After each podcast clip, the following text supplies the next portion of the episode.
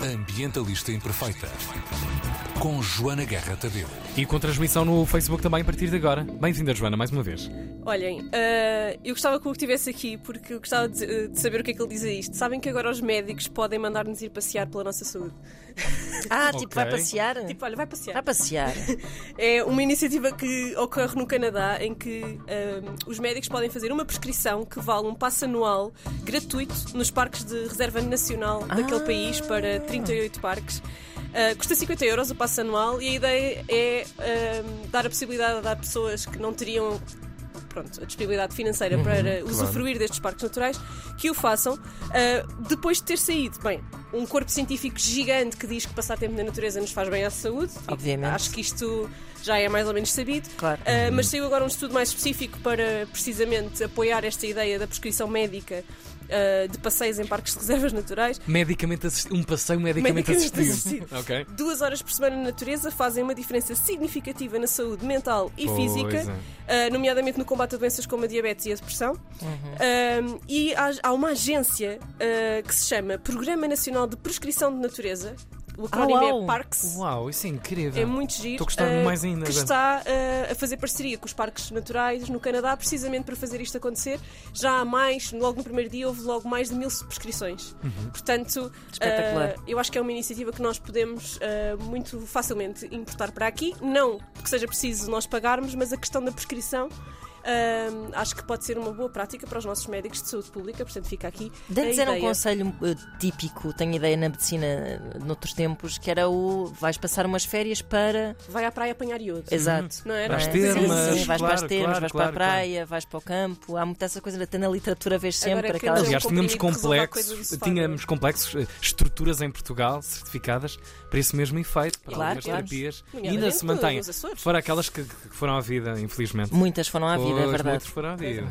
Olhem, mas se forem para a natureza, seja por prescrição ou não, eh, descobri. Estou muito, estou muito preocupada com isto, porque contribui para este problema. Descobri que é preciso apanhar os cocós dos cães, mesmo quando eles fazem assim no meio do mato. Eu fiquei em pânico, porque eu quando Porque tu achavas, minhas- tipo, vai para a natureza, Ah, aquilo até aquilo aduba. está a fertilizar, olha Claro. que fixe. E até dizia isto, portanto, todas as pessoas que viram palestras minhas sobre zero waste e que eu vos disse, epá, não apanhem o cocó do cão quando ele faz no meio do mato, apanhem só se estiver na estrada, Uhum. nos passeios, ah, nos sítios onde, onde há caminhos definidos para as pessoas passarem, porque é nojento, malta, Uhum. Claro. portanto, nas cidades é para limpar. Mas, eu Mas- dizia, pá, mas se fizer lá no meio das árvores, deixa estar, que aquilo. Coisa. Não! Urina e fezes de cão estão a criar níveis de nitrogênio e fósforo nos solos de reservas naturais ao ponto de serem ilegais em quintas. É tanto fósforo e tanto nitrogênio que estão a poluir Pois. as reservas naturais. Isto foi um estudo feito na Bélgica, mas os autores do estudo, que foi feito pela Universidade de Ghent, garantem que a situação deve ser muito similar em toda a Europa, que é a casa para 87 milhões de cães. Portanto, nós quando vamos passear os cães para estas reservas naturais e estes parques naturais, podemos estar a poluí-los. E, e a quantidade é incrível. São 11 kg de nitrogênio e 5 kg de fósforo por hectare por ano. Isto é um nível de poluição mesmo muito grande ao nível dos solos. Se isto acontecer numa quinta, essa quinta pode pagar multas na Europa por causa disto. Caramba. Portanto, malta, lamento, mas temos que Levem apanhar o, o cocó do cão, mesmo que seja Pois. no meio do mato. Sim, sim. Um, e para, uh, antes de falarmos um bocadinho da seca, só para. Pronto, Uhum. que a gente tem que dar aqui o toque, não é? Não falar disto na ambientalista perfeita. Agora estamos no capítulo Cocó. Agora Sim. falamos no capítulo cocó. Agora vamos só tocar aqui numa uma boa, numa excelente notícia. Hum. Há 200 linces ibéricos a viver atualmente em liberdade no Val do Guadiana, no Alentejo e no Algarve. Nasceram 70 crias no ano passado, mais 10 do que no ano Maravilha. anterior. Grande trabalho. E conseguimos este, exatamente, conseguimos este resultado depois de sete anos a iniciar um processo de reintrodução da espécie que estava à beira da extinção. Está a resultar, temos linces ibéricos livres em Portugal, nunca tínhamos tido. Portanto, Espetacular. é Maravilha. mesmo uma grande festa que podemos fazer. Se tivesse aqui o Gana para os meninos, Meninos lince ibérico. Maravilha. E grande trabalho de muitas pessoas que estão envolvidas Muitas nessa. pessoas em nessa Portugal e Espanha. Um, um projeto realmente ibérico. Que era o que nós precisávamos para safar aqui essa a cena da seca, não era assim um projeto ibérico é. para gerir a bacia hidrográfica do Tejo, por exemplo. Só para isto, Só tá para bem, isso, calma aí. Depois também nos vão pedir mar em troca. Uh, pronto, porque é que nós andamos todos a falar de seca? O Instituto Português do Mar e da Atmosfera divulgou dados que informam que Portugal está em uh, situação de seca meteorológica em 94% do território. que drama. Uh, e isto é mesmo, uh, mesmo grave. Agora, a grande. Vá, se tivéssemos que culpar alguém, seria o setor agrícola, porque nós em Portugal temos 73% da água a ser usada no setor agrícola. Isto é muito acima da média europeia, que está abaixo de 50%. Portanto, algo estamos a fazer errado, até porque temos imensas barragens designadas para regadio uh, e não para produção hidroelétrica. Portanto, há aqui várias questões a serem levantadas. Uhum. Todas estas questões serão discutidas durante o mês de março. Nós vamos dedicar no podcast a versão longa o mês inteiro à água, uhum. que é o mês em que se, em que se celebra o Dia da Água. Uh, portanto, vamos saber mais sobre tudo isto.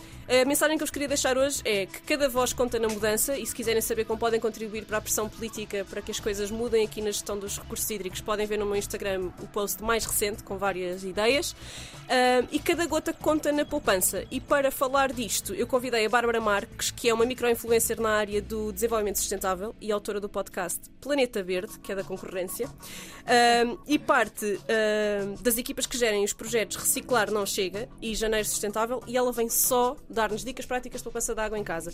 Mas eu só quero frisar uma coisa, que é a responsabilidade não é nossa individual, ok, malta? Portanto, se vocês já fazem poupança, estão a gastar menos de 150 litros de água em casa e podem ir ver a vossa fatura, por favor vão, para terem noção do que é que andam a fazer. 150 litros? 150 uh... litros é uma grande poupança em Portugal. Portanto, okay. a média de um português é 187 litros por dia por pessoa. O indivíduo, a pessoa? O indivíduo. Ok, ok. Portanto, vocês chegam à vossa conta, dividem uhum. lá o que está total por dia pelo número de pessoas, pessoas que vivem em casa, em casa, e ficam a perceber.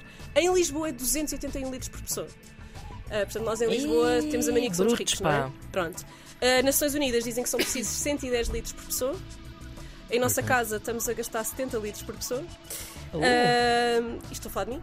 Sim, claro, claro. Com, com esforço de poupança, basicamente não tomamos bem. Uh, não, as... usam a mesma tina para tudo. Para tudo, não, não é assim tão grave. Lavar a louça, não é assim tão grave. Eu agora no, no, no podcast que, que, vou gravar a seguir e que sai mais logo, uh, vou obviamente também falar da minha rotina de poupança claro. de água. Uhum. Portanto, e de como não é assim tão ver, difícil. Não, não é? é? não é assim tão difícil e não é assim tão alien, vá. Exato. não cheira assim tão mal.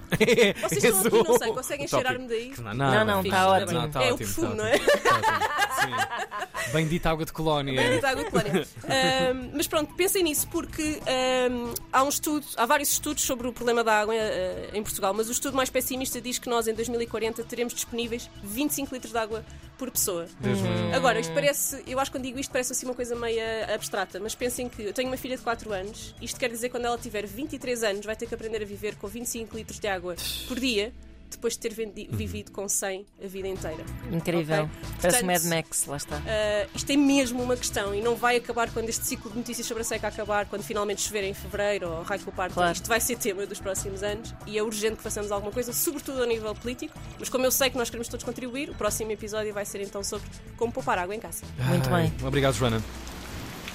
Quem está a conduzir esta, esta hora está um pouco aflito. Tenho saudades deste som já uma desgraça dentro do carro neste momento. Para com o som! Eu estou aflito! Obrigado, Olha, Joana. Isto pareceu quando, quando me rebentaram as águas no carro antes de parir ao mais ou menos assim. Epá! Ouviste este som? Pensaste, bom, mas é que foi um bocado Ambientalista imperfeita.